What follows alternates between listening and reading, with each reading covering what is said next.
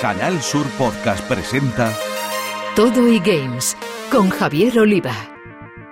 Bienvenidos apasionados gamers. Arrancamos Todo y Games, ya sabéis, un contenido exclusivo en podcast de Canal Sur Radio en el que abordamos toda la actualidad de los eSports y los videojuegos en general, con una especial atención a lo que se juega en Andalucía.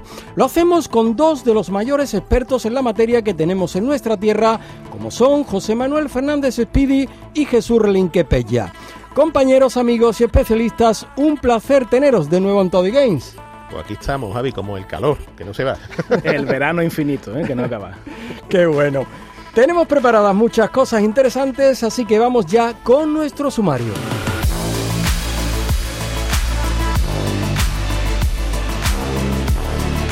Hoy traemos a Todo Games otro internacional andaluz de los eSports. En esta ocasión se trata del granadino Pablo Salazar, que ha representado a la selección española en el juego PUC Mobile, en el Campeonato de Europa celebrado en Rumanía hace unos meses.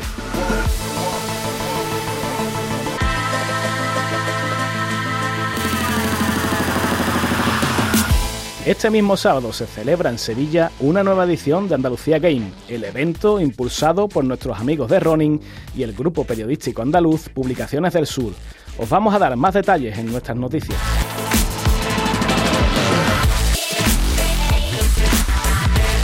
Los premios Indie Games que organiza el Polo de Contenidos Digitales de Málaga ya tiene a sus finalistas en las seis categorías a concurso. Vamos a conocer el talento andaluz en la industria del videojuego más allá de los grandes estudios, con el coordinador del Polo, Antonio Quirós.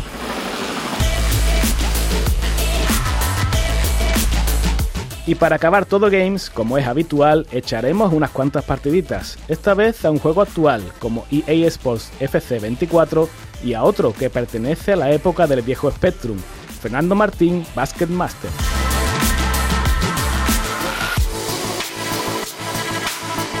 Todo y Games.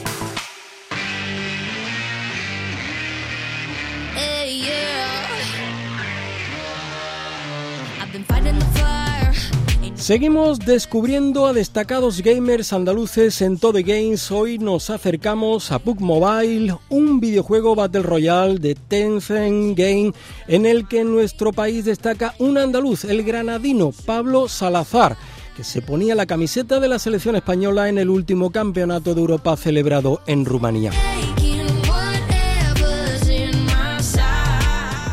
Pablo, ¿qué tal? Bienvenido a Todo Games. ¿Cómo estás? Hola, buenas, pues bien, encantado de conoceros, encantado de estar aquí. Igualmente de recibirte aquí en tu casa en Todo y Games. Vamos a empezar mm, por conocer mejor a PUC Mobile, uno de los videojuegos más jugados eh, de los que tenemos a nuestra disposición en los terminales móviles. Cuéntanos, Pablo, ¿cómo es PUC para quien no lo conozca o todavía no esté muy aficionado a, a este juego? Pues lo voy a explicar sencillo, es un juego en el que básicamente tú perteneces a un escuadrón de cuatro personas, estás en un mapa, en un, en un paisaje y tú tienes que, consiste en sobrevivir con esas cuatro personas enfrentándote a 20 equipos más de esas cuatro personas, en total unos 100 jugadores más o menos en la sala. Y pues resulta que solo sale un ganador de, de esos 100 jugadores. Y en eso consiste básicamente. Y tienes que tener, en este caso, en el momento en el que yo estoy, un- una serie de técnicas de cabeza y de, y de control del juego que, Mucho Que de, estrategia, ¿verdad? claro. Mucho de estrategia. Claro, efectivamente. Bueno, pues Pablo, como siempre, me acompañan nuestros expertos y jugones José Manuel Fernández Espidi y Jesús Relinquepella, que quieren conocer más ahora de tu trayectoria profesional. Hola Pablo, ¿qué tal? Fíjate que, que yo soy de los que le dicen todavía Playa No Battleground porque me atraganto cuando digo pam, pam, ¿sabes? Me- me- Sí, sí, ya, ya haces bien, la verdad. Pero bueno, lo, lo interesante de esto es tu trayectoria en este sentido, ¿no? Y, me gustaría saber tus inicios en el mundillo, ¿no? Tú tienes 20 años, pero ¿cuándo empezaste a jugar, no? ¿Cuál fue tu primer videojuego y cuándo llegas concretamente a, a PUBG Mobile? Mira, yo de siempre, a mí me han gustado los videojuegos. Yo soy una persona que, que nunca he tenido una Play en casa, nunca he tenido una consola y siempre pues he tenido el móvil y yo pues era un- desde chico con los móviles siempre jugando jueguecitos, me escondía de mi madre para jugar a los jueguecitos, que, que un, pues, un día yo veía que salió por ejemplo el Fortnite este que juega mucha gente y a mí me gustaba pues el mismo juego pero más realista, que tuviese, que fuese más realista. Y yo me enteré de este juego y dije, bueno, vamos a esperar a que salga para el móvil porque me he enterado, tal y cual. Y yo esperando, ansioso, ansioso, ansioso, hasta que el día de salió, pues a partir de ahí que tendría yo 16, 17 años, empecé a jugar como un loco, como un loco todas las noches. Y a partir de ahí empecé a conocer gente y tal. Y, y a los dos años, podría ser, a los 18, 17, 18, empecé ya como a destacar y, y conocí mucha gente. Y, y empecé ya, pues básicamente, a jugar en un equipo, a, a empezar con competiciones oficiales. Bueno, Pablo, entonces, siguiendo un poco esa trayectoria, mm, empiezas a jugar ¿no? en un equipo de, de este juego, de PUB. Y poco a poco entendemos que hay un, bueno, un camino ahí que, que recorres bastante rápido, ¿no? Hasta hacerte profesional de, de eSport y hasta cosechar logros en, en torneos. ¿Cómo ha sido ese, ese, ese camino? A ver, sinceramente es algo difícil porque, bueno, ahora con la edad que tengo yo lo veo difícil, pero antes como era más chico y tal y no tenía tantas preocupaciones como quien dice, pues yo me podía dedicar el tiempo que quería a jugar el juego. Y era jugar, en ese momento era jugar como hobby. Y conforme fui haciéndome semiprofesional, que fue las primeras competencias, y ya al año así, cuando tenía 18, 19, empecé ya como profesional del todo a jugar a competición a nivel europeo. Ahí ya sí que vi el juego como, como un entrenamiento, de esto como los futbolistas cuando ya juegan a nivel de entrenamiento, pues así me vi yo. Y eso fue radical, radical, un cambio, vamos. Que ya no disfruta, no en sí no disfrutaba tanto el juego, pero sí por una parte el juego es, es rarillo de, explicar la verdad.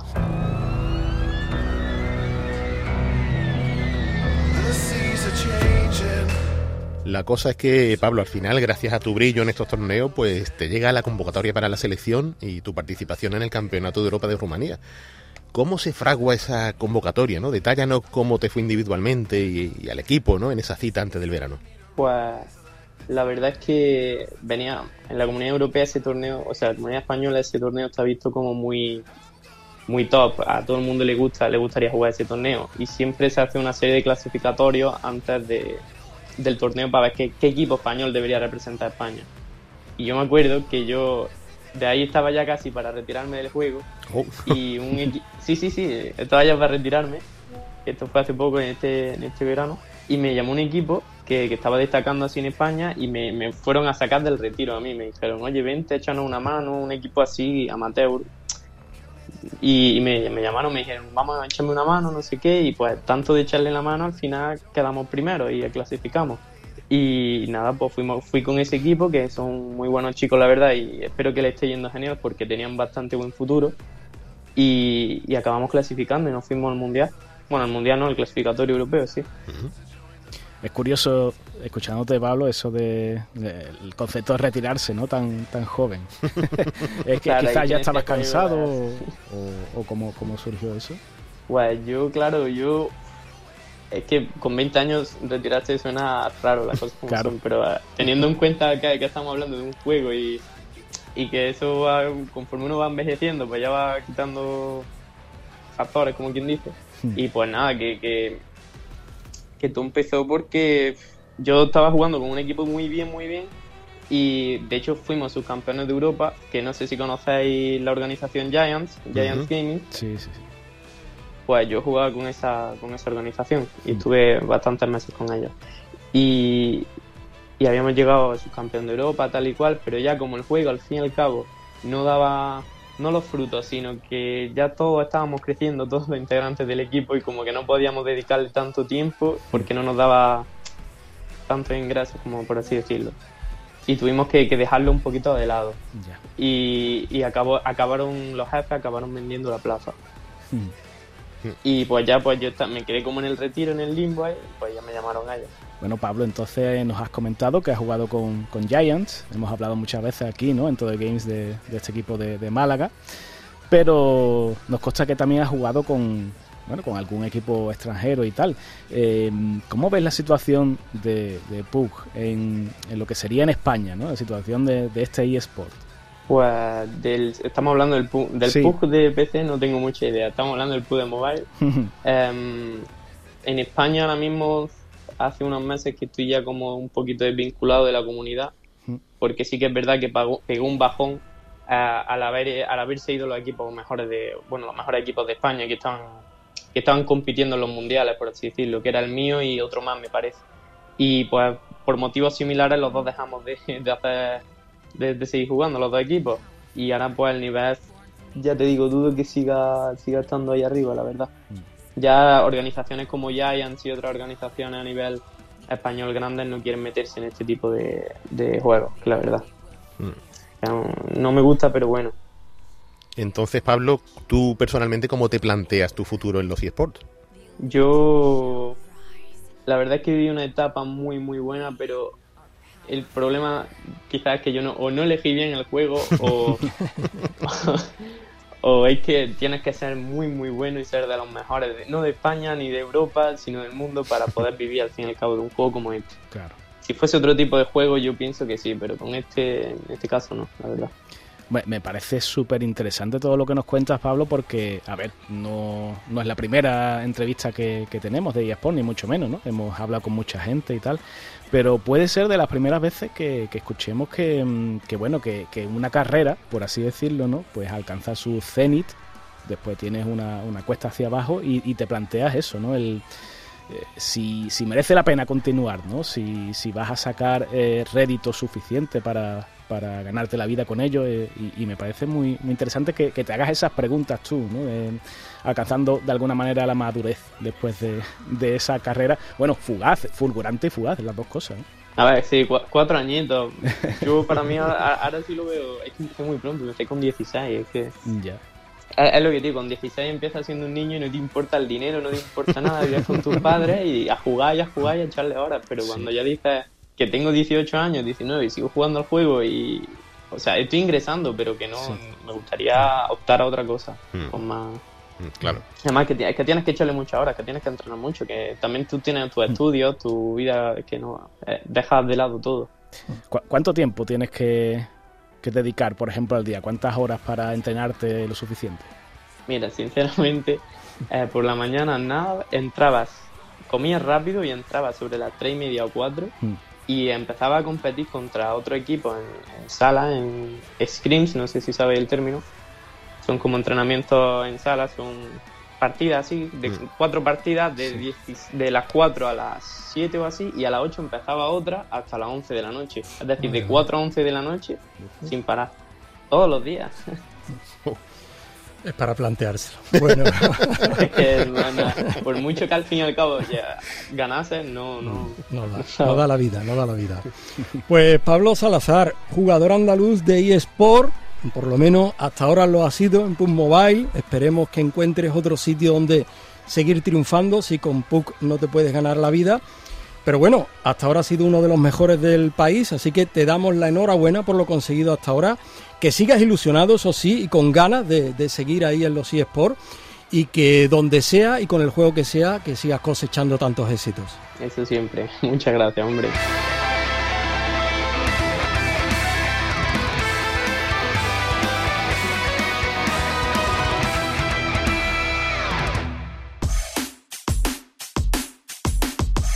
Llega el momento de las noticias y empezamos una vez más por un evento que se celebra en nuestras tierras andaluzas. Eso es, Javi. Nos vamos a otro evento de esos que nos gustan, eh, que nos coge cerquita y que se trata de Andalucía Game, la nueva generación. Un evento que vuelve otro año más a celebrar la fiesta de los videojuegos por todo lo alto. La Cumbre Andaluza Gaming, por excelencia, pues cumple este año su octava edición y se celebra este mismo sábado, eh, 14 de octubre. Tras la edición del año pasado, que se llevó a cabo de, una forma bastante exitosa, eh, Andalucía Game regresa con ganas para reencontrarse con los fans de los videojuegos. Se va a reencontrar eh, concretamente en la sede de la Fundación Cajasol, en el centro de Sevilla, que será, bueno, una vez más el salón de operaciones. Hay que decir que este evento mantiene un año más eh, su carácter solidario. Tiene entradas a la venta por solo un euro, que servirán para inscribirse en los torneos y para escuchar ponencias. Pero también hay que decir que, bueno, que la entrada al patio principal, que se llama zona de ocio, será gratuita ¿no? y se entrará por la Plaza de San Francisco. Eh, hay que decir también que toda la recaudación eh, que se logre pues irá destinada íntegramente a la Fundación ELA Andalucía en favor de los enfermos de esclerosis lateral. Eh, bueno, pues tenemos aquí este Andalucía Game, organizado por la Fundación Cajasol, por Publicaciones del Sur, con el inestimable apoyo de nuestros amigos de Ronin, la red social para gamers. Y bueno, pues como siempre tendremos, eh, como hemos dicho, por ejemplo, torneos. Torneos de Super Smash Bros., eh, de Tekken 7, de Fortnite, del nuevo juego de, fútbol de, de EA, el FC 24, o de Street Fighter 6. En cuanto a ponencias, eh, ponencias en este caso de creadores de contenido, pues tendremos a, nuestra conocida, ¿no? La pianista Eleski, así como actores de doblaje eh, como Pablo Domínguez y José Meco. Y bueno, pues si por si fuera poco, aparte de torneos, de ponencias, también habrá hueco para la formación, puesto que durante el transcurso del evento se van a celebrar eh, varios talleres de carácter didáctico. Talleres que se relacionan con la industria del videojuego, que quieren servir de introducción a distintas materias para que los interesados, eh, aquellos que, acudan a los talleres y sin importar si tienen experiencia o conocimientos previos, bueno, pues puedan participar y puedan conocer un poquito más ¿no? de, lo que es la industria, la vasta industria de- del videojuego. Así que, bueno, creemos que es una cita muy jugosa con muchos focos de interés para los amantes del videojuego que nos coge, como decimos, muy cerquita, ahí en, en pleno centro de Sevilla.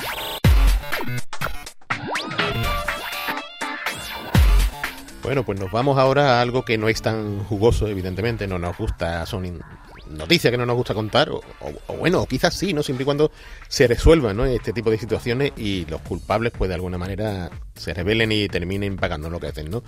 Ya hemos hablado de este tema, ha pasado por aquí el tema de Ubisoft y, las acusaciones, ¿no? En cuanto a agresión sexual y, tal, ¿no? Que, que se estaba viviendo dentro del seno de la compañía.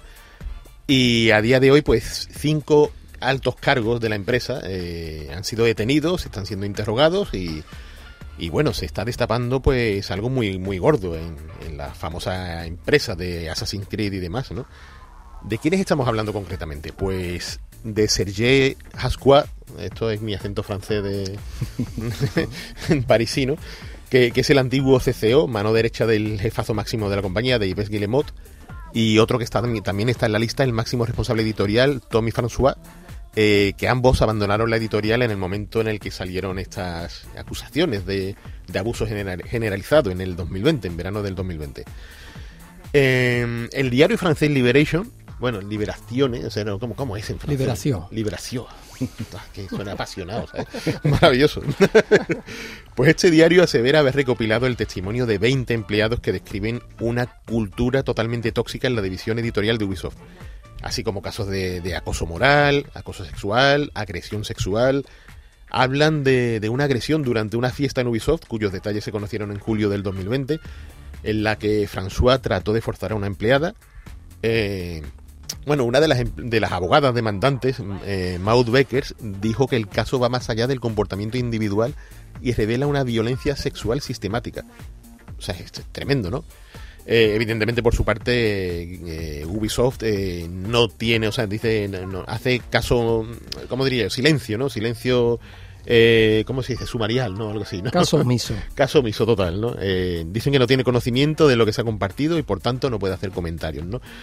Pero sí es verdad que eh, cada vez salen más y más cosas turbias, ¿no? En torno a las grandes empresas productoras de videojuegos. Ya hemos visto lo que ha pasado con Activision Blizzard, eh, lo de Ubi. Y esto indica, por un lado, que por fin se están se está perdiendo el miedo a que estos temas salgan a la luz, ¿no? Pero sí es cierto que es un indicativo de que todavía queda mucho, mucho, mucho por recorrer. Que, que, en fin, esperemos que de un modo u otro pues se termine haciendo justicia.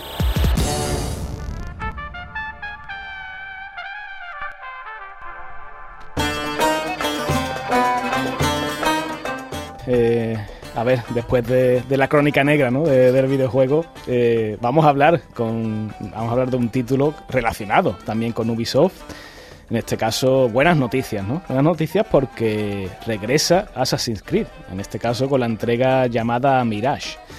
Y hombre, yo creo que había ganas, ¿no? De que esta saga volviera después de- del último título, que data ya de 2020, ese Valhalla, ¿no? Esa Odisea vikinga, que la verdad es que se extendió bastante en el tiempo gracias a, a sus múltiples expansiones, pero, pero bueno, ya queríamos un, un juego nuevo y en este caso pues Mirage se antoja muy particular. Está claro que eh, nada más que le echemos un vistazo vamos a saber que pretende recuperar la fórmula y la ambientación de los primeros títulos, esos que ya nos encandilaron, bueno, hace, hace tiempo, ¿no? Por tanto, bueno, pues eh, queda descartada la idea esa del, del sandbox, del juego de, mundo abierto gigantesco, y la acción se reduce, o mejor dicho, se centra en una acción eh, en una zona más reducida, más compacta, donde la propia narrativa de, de lo que sería el modo historia, pues eh, es la auténtica protagonista. Eh, digamos, eh, la historia está menos dispersa ¿no? que antes, que había muchas subtramas y historias secundarias y tal. Y bueno, pues eh, hay que decir que la estética del juego, que es la Bagdad del siglo IX, pues evoca claramente la época, el aspecto y forma de lo que era aquella primera aventura, aquel primer Assassin's Creed, donde el protagonista, el asesino Altair, bueno, pues recordaba por momentos, e incluso ocurre aquí, ¿no? A, a ciertas entregas poligonales del ya clásico Príncipe de Persia.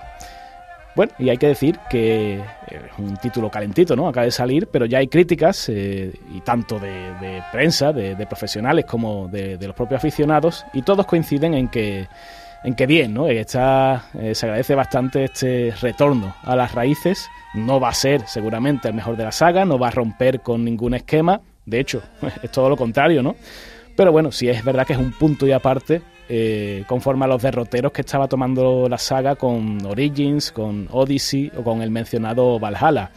Habrá quien lo agradezca, yo desde luego me encuentro en ese grupo porque me encantaban los primeros Assassins y muchos de ellos eran denostados, ¿no? Eh, decían que eran muy aburridos o muy rutinarios y tal. Yo me lo pasaba de lujo y siempre lo he preferido a la fórmula esta que hemos comentado de, de mundo abierto.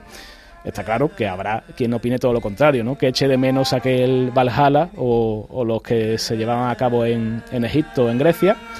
Pero bueno, está claro que, que es un buen momento para, para volver a traer a la memoria ese sagrado credo de los asesinos. Y hablando de asesinatos, eh, Nintendo ha anunciado la fecha de cierre de los servicios en línea de las consolas Wii U y 3DS. O sea, esto es un movimiento que afectará a las partidas en línea y a otras funciones, eh, tabla de clasificación, juego cooperativo, distribución de datos, que requieren la comunicación online de los títulos en ambas consolas, con la única excepción del banco de Pokémon, cuyas funcionalidades se mantienen de momento. ¿Cuándo ocurrirá esto? Pues en abril del 2024. Mm, Los usuarios podrán descargar, actualizar su juego, pero en, lo relativo a las partidas online, cero patateros. Esto va a afectar a los juegos de la propia Nintendo y a la mayoría del resto de productoras, si bien se indica que existirán contadas excepciones, esto con muchas comillas porque no se ha aclarado nada y veremos a ver de qué va la cosa. ¿Qué es lo que ocurre? Que este movimiento pues, es el reflejo del obvio desmantelamiento de las funcionalidades online de Wii U y de Nintendo 3DS, consolas cuyas tiendas eh, virtuales ya cerraron el pasado mes de marzo. Y bueno, cabe decir que la clausura de estas funcionalidades online no afectará la posibilidad de descargar los juegos que ya teníamos comprados o de actualizar los títulos de nuestra consola. Por el momento. Por el momento. Es un factor eh, más que vislumbra lo frágil ¿no? de determinados ecosistemas videojueguiles, eh, totalmente dependientes de esas grandes empresas que en el momento en el que digan se acabó, como, como decía María Jiménez, pues se acabó del todo. Eh, llegará, por supuesto, el momento ¿no? en el que los usuarios pues no podrán descargar sus propios juegos, sus propios videojuegos comprados ¿no? con su dinero y teniendo en cuenta que el mercado en general se dirige hacia el abandono del soporte físico, se orienta todo hacia lo digital, pues es lo que nos espera. De hecho, si nos ponemos apocalípticos, eh, mientras que el soporte físico se deteriora con el tiempo, el digital eh, lo cierra las propias compañías. A ver, a ver qué hacemos ¿eh? dentro de, de unos años. Rezar.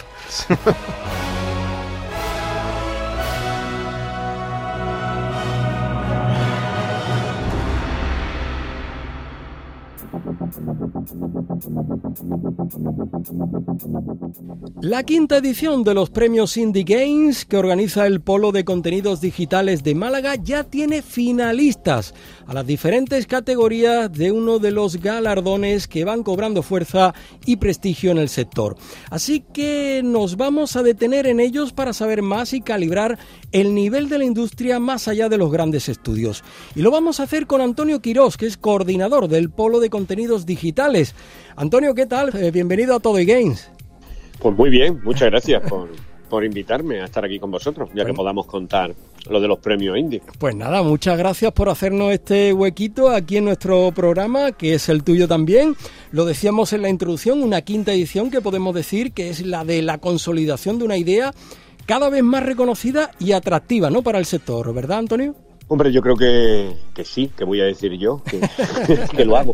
Eh, estaría, si digo que no, no parecería muy inteligente. No, los números, los números lo Cantan, dicen, ¿no? sí. Eh, más de 130 videojuegos presentados de, de España, eh, con una participación internacional del, cercana al 30%, que ha ido creciendo año tras año, y que, pero de todas las maneras, tampoco lo importante es la- el número, sino que que también, sino la calidad, ¿no? Que cada año estamos viendo que los desarrolladores cada vez pues lo hacen además mejor, ¿no? Entonces yo creo que una, una industria como esta, pues números sí, porque tiene que crecer, todavía es incipiente, y calidad también. Mm, qué bueno. Pues Antonio, me acompañan, como es habitual, nuestros expertos José Manuel Fernández Espidi y Jesús Linquepella, que ya llegan tarde para esta edición, pero que quieren saber todos los detalles de estos indie games. Y de hecho, Antonio, te voy a preguntar sobre números precisamente. Porque, curiosidad, tenemos curiosidad sobre cuántos participantes, no categorías, videojuegos presentados, la cuantía de los premios. ¿Qué nos puedes contar sobre esto, Antonio? Mira, eh, participantes creo que son, son más de 130, no llegan a 140, creo que son 135. Eh, luego, eso, como hay juegos que, se, pre- que pre- se se presentan que pueden competir en varias categorías, un juego de PC, porque bueno, las categorías son PC, consola, móvil, la segunda, narrativo, la tercera, tecnología XR, la cuarta, eh, me- de memoria que lo estoy diciendo, eh, me- tenemos país invitado Colombia y me faltaba una que era accesibilidad. Esas son las categorías de los... de los- y no, bueno, y luego está, por supuesto, el gana uno, ¿no? El, el mejor juego del año, por decirlo de alguna manera. Como te decía, de los 135 se pueden presentar a varias categorías. Un juego de PC puede ser accesible, indudablemente, y un juego eh, mobile puede ser accesible y un juego de PC puede ser también con tecnología XR, ¿no? O narrativo. Y ahí la- las candidaturas han sido más de 200, si no recuerdo mal, 205 exactamente premios. Estos son los, los, los premios de videojuegos mejor dotados de España. Son eh, cada categoría eh, va con 4.000, la de menos la de la de país invitado Colombia este año, eh, que lleva 2.000. Es cuestión de los patrocinadores colombianos también. ¿no? Eh, y luego 2.000 euros más al videojuego que, que gana, ¿no? Eh, que se puede llevar hasta 6.000 euros. Cada categoría lleva 4.000 euros en, eh, al, al videojuego que gana.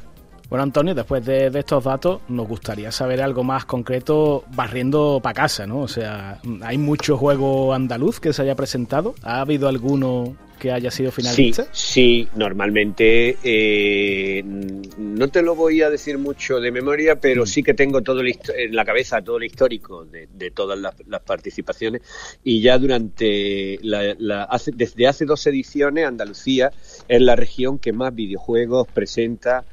A, a la- las primeras no, ¿eh? O sea, me puede decir, oye, porque son los videojuegos, los premios que se hacen en la ciudad de Málaga. No, las primeras no era Andalucía eh, la región que más presentaba. También es verdad que, y esto tiene que ver con el crecimiento del sector en Andalucía, que ha crecido de manera exponencial. Eh, Hace cinco o seis años probablemente el sector no aparecía ni en el libro blanco del, del videojuego y hoy en día somos el, el challenger del sector, la región justo detrás de Madrid y Barcelona, ¿no? Eh, con un peso, Madrid y Barcelona tienen un peso de en torno a un 25% de la industria ¿no? y en Andalucía estamos ya en torno al 16-17% de la industria, pero sí, eh, Andalucía es la, la región que más videojuegos presenta en esta candidatura. Y vamos, ahora mismo así eh, el juego de Tales o el Camper Van o así que recuerde de memoria Magician en VR. eh, bueno, eh, un elenco bastante importante e interesante y además que no solo es que se hayan presentado, sino que también están entre los estos que he nombrado, pues están entre los entre los finalistas. El Dora Game, creo recordar que también está por ahí, o sea que, bueno, Qué bien. eh, un, un porcentaje importante. Eh, pero yo creo que, vamos, eso es mérito evidentemente de los desarrolladores y del, del- del impulso que esta industria, sobre todo, no hay que olvidar que estamos en la parte independiente, en la parte indie, eh, que el peso que tiene esta industria ya en el contexto nacional, que es lógico que, que Andalucía vaya subiendo. Y calidad, que siempre voy a decir la palabra calidad. Qué alegría, que se vea el talento andaluz ahí, eso, eso es genial, eso es genial. Pero de- destaca también... Hombre, es que, Dime, dime, por decir otra cosa más, la- las jam de desarrollo, las jams de desarrollo de videojuegos más grandes de Europa se hacen en Andalucía. Cierto, cierto. Sí, sí. O sea que en Málaga, para ser más exacto, y dentro del polo, para ser eh, eh, exacto como un GPS. Y en este sentido supongo que por la propia magnitud destaca, ¿no? En, en esta ocasión la presencia de juegos de fuera de España. Y bueno, y como has comentado de- del invitado, de Colombia. Eh, ¿Por qué se da este fenómeno y por qué Colombia precisamente? Vale, lo puedo, lo, lo- creo que lo puedo explicar también. Mira, el año pasado, sí, eh, en, hace dos años eh, aparecieron algunos videojuegos del, del- de habla hispana y nos llamó poderosamente la atención. Fue la edición tercera. El año pasado eh, mandamos la información eh, para ver qué tal eh, a las asociaciones de videojuegos. Descubrimos con esto que el te- a ver, eh, todos los videojuegos que hay en Colombia eh, son 80 las empresas de desarrollo de videojuegos, más o menos. En Andalucía hay solo en Andalucía hay bastantes más de 80, ¿no? Pero bueno, a pesar de que hicimos ese barrido por las asociaciones de los distintos países de videojuegos de Latinoamérica, eh, el año pasado hubo cerca de un 20%, creo que fue de presentación, o sea que dio, eh, parece que dimos en la tecla. Y este año hemos hecho más difusión y hemos ido directamente a por un país. ¿Por qué Colombia?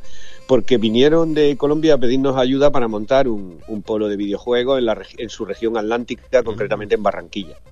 Y hem- yo- eh, todo- durante el año pasado estuvimos trabajando con ellos precisamente eh, en este tipo de, de- de industria y, y nos pareció oportuno, ya que estábamos colaborando con ellos que por, y que estaban en sintonía, eh, pues que eligiéramos a, a Colombia.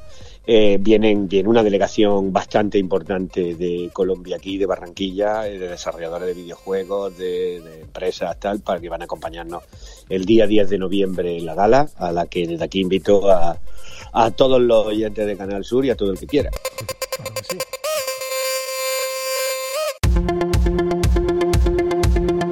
Bueno, ya hablando más en concreto de- del calendario, has comentado, Antonio, el eh, cuándo va a ser la gala.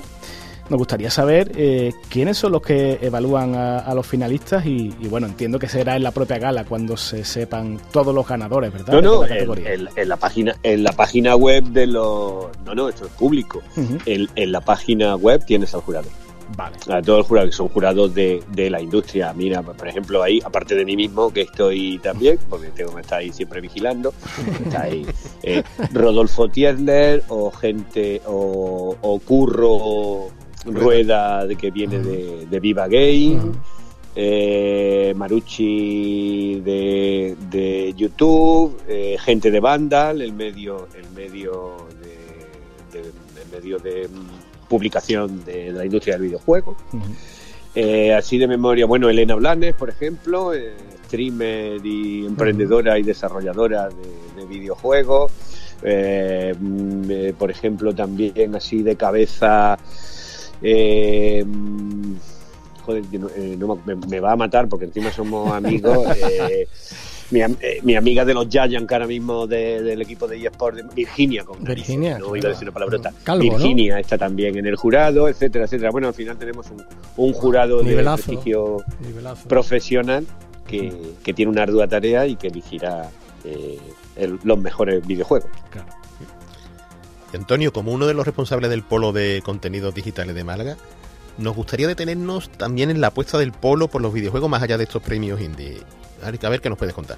Eh, yo lo cuento muchas veces, no somos el polo de los videojuegos y somos el polo de contenidos digitales porque eh, no tuvimos el valor de ponerle el polo de los videojuegos. Eh, ten- tener en cuenta que esta iniciativa empieza a fraguarse en Málaga y a pensarse en el 2013, ¿no? Hablar de videojuegos y realidad virtual en el 2013, pues como poco arriesgado, ¿no? Y intentar pues, tener una infraestructura potente como el Polo Nacional de Contenidos Digitales orientada a, este, a esta industria, pues era difícil y donde aparentemente parecía que en Málaga y, y por ende Andalucía pues no estaba muy desarrollada, que era todo lo contrario, lo que estaba es oculto, que no es lo mismo. Eh, que probablemente si, eh, eh, a lo, si el polo ha hecho algo bien, probablemente a lo mejor sea poner en valor y sacar a la luz el, talento que, que estaba en Málaga y, y en la región. Eh, y hacer lo posible, por ejemplo, con, con iniciativas como estos premios, o como las jams o como el apoyo a- en general al sector. Y aquí tenemos la posibilidad de que cualquier desarrollador, cualquiera que tenga una idea, eh, pueda desarrollar su, su proyecto con nuestra preincubadora o que puedan estar alojados en incubación o que puedan formarse en nuestros innumerables cursos de formación orientados a esta industria. Disponen de tecnología gratuita.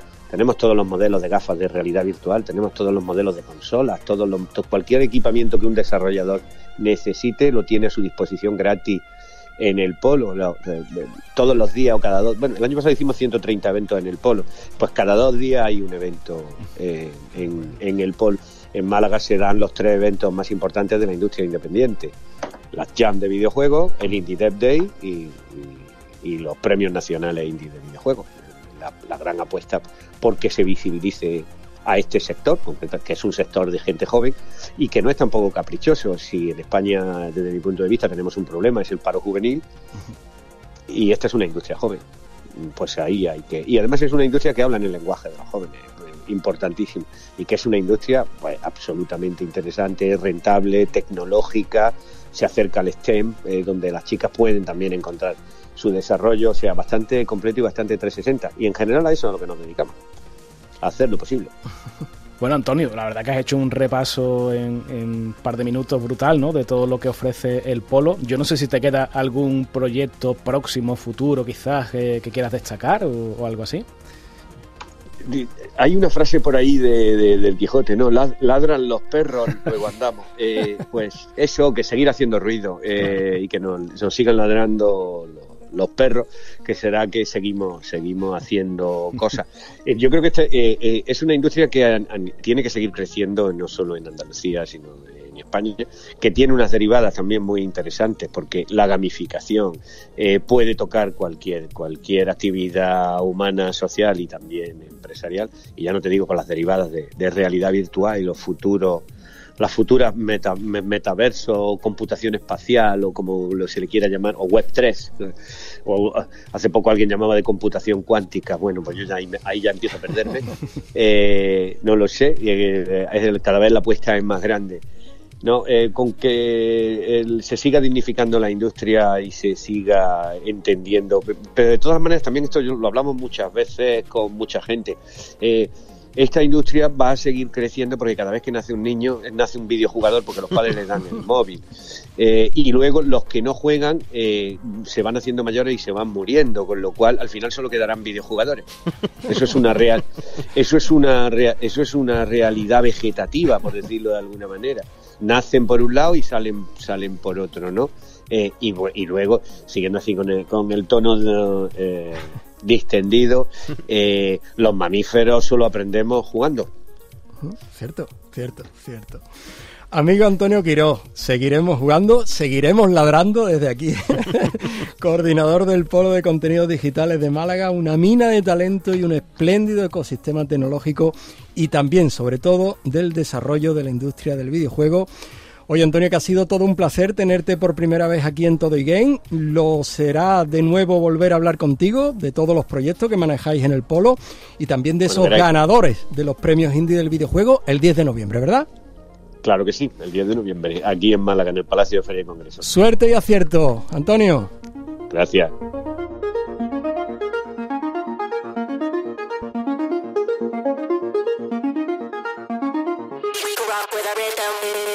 Todo y Games.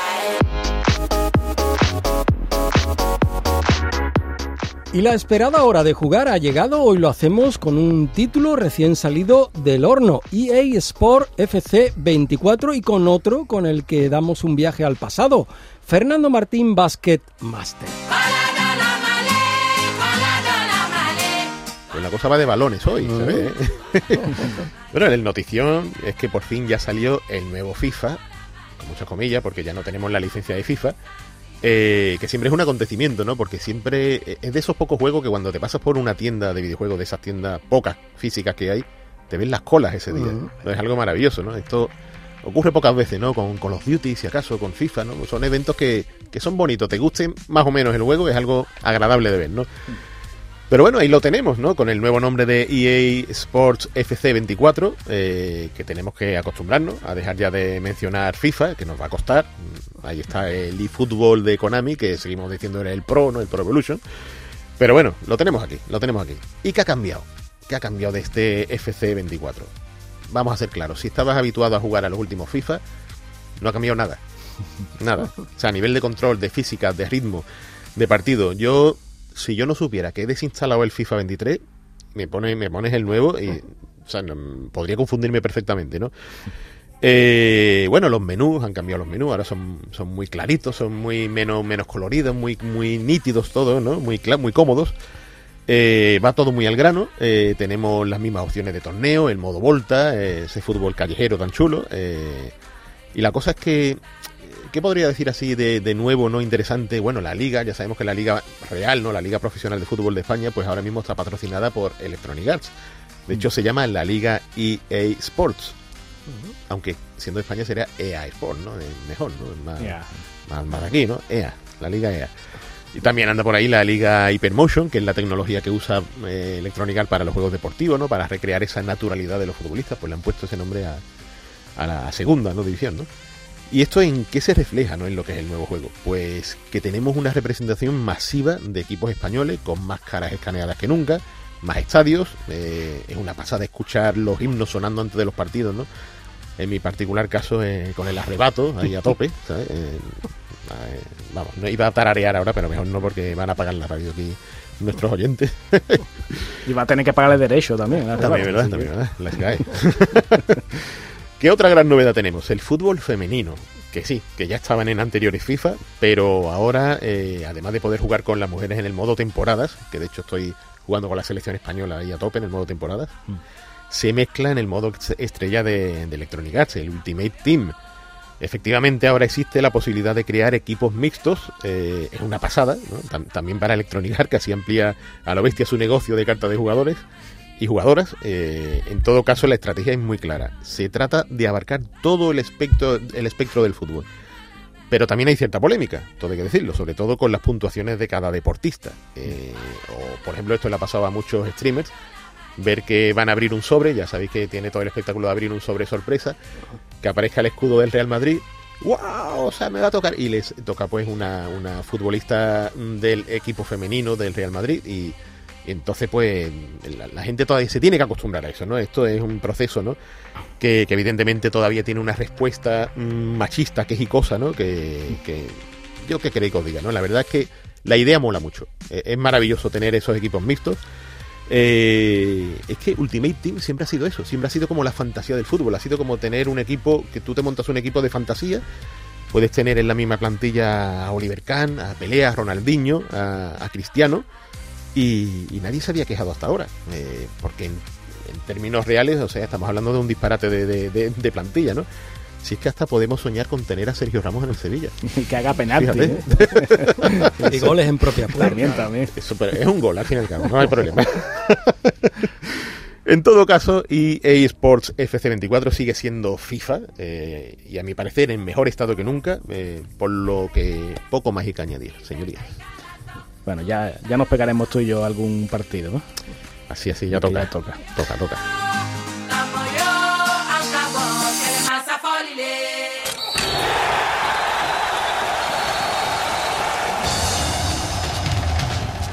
Bueno, vamos a hablar eh, por mi parte de, de deporte, en este caso de baloncesto, de baloncesto viejuno, ¿no? Concretamente Navidades de 1986, eh, la compañía Dynamic, compañía española eh, por excelencia de, la época, eh, bueno, está ahí intentando poner una maquinaria en marcha, ¿no? Maquinaria publicitaria.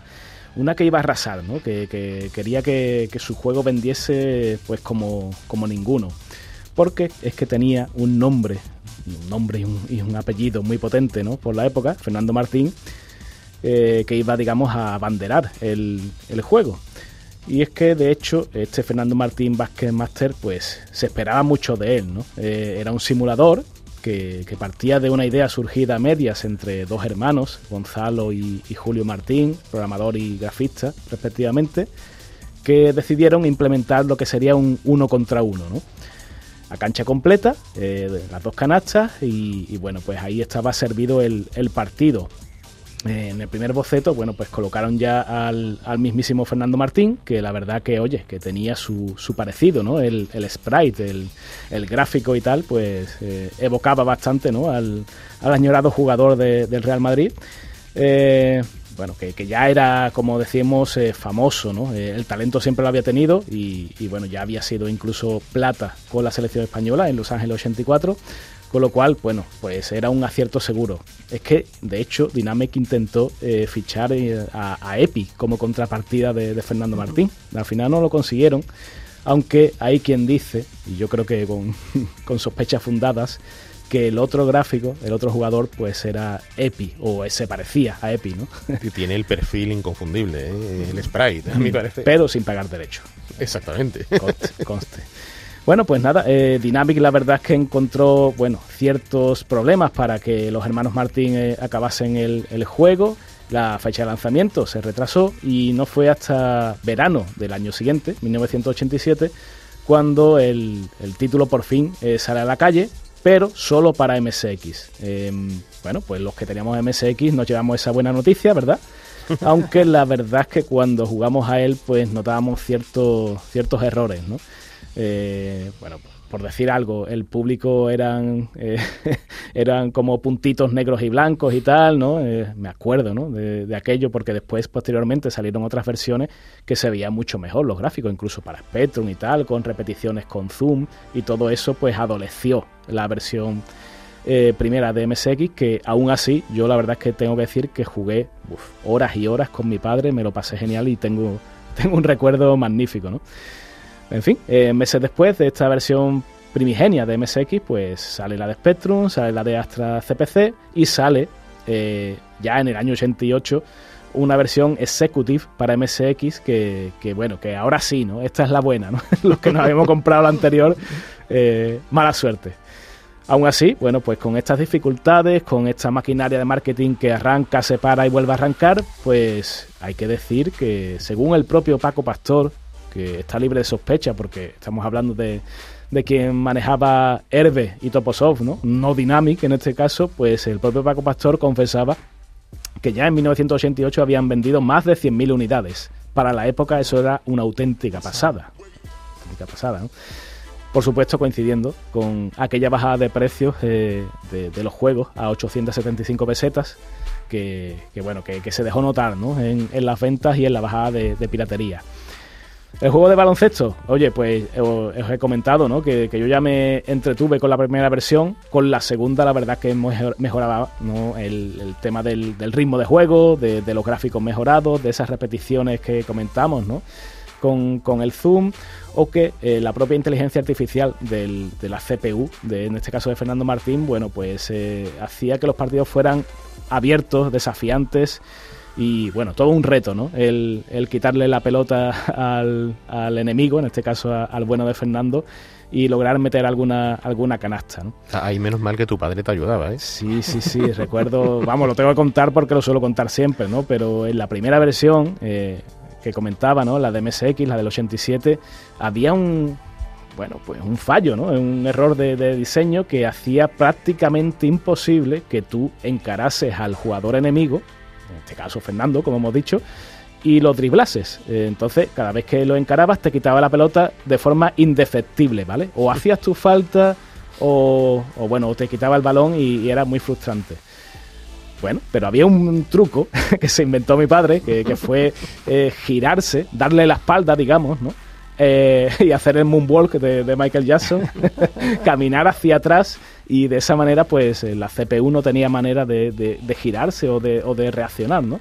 Con lo cual pues caminando hacia atrás, hacia atrás hasta la canasta contraria siempre eh, encestábamos y así gané una vez 80-0. Bueno, fue mi padre el que ganó, ¿vale? Pero guardo un buen recuerdo, ¿no? En cualquier caso, eh, en fin, un título que, que hizo historia en términos de ventas, no, no hay ninguna duda, ¿no?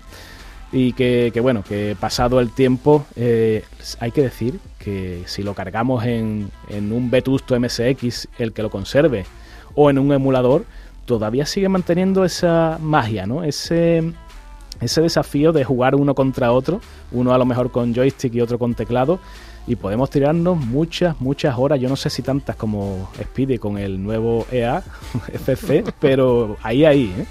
Seguro, seguro que sí. Llegamos al final de esta nueva entrega de Todo Games, el podcast exclusivo sobre videojuegos de Canal Sur Radio que ha estado realizado técnicamente por Álvaro Gutiérrez y Miguel Alba, al que os pedimos que os suscribáis en nuestra plataforma o también en Spotify o Google Podcast. Nuestros expertos José Manuel Fernández Speed y Jesús Relinquepella, como siempre, se despiden con un volvemos en dos semanas y mientras tanto... ¡A seguir jugando! En Canal Sur Podcast han escuchado Todo y Games con Javier Oliva.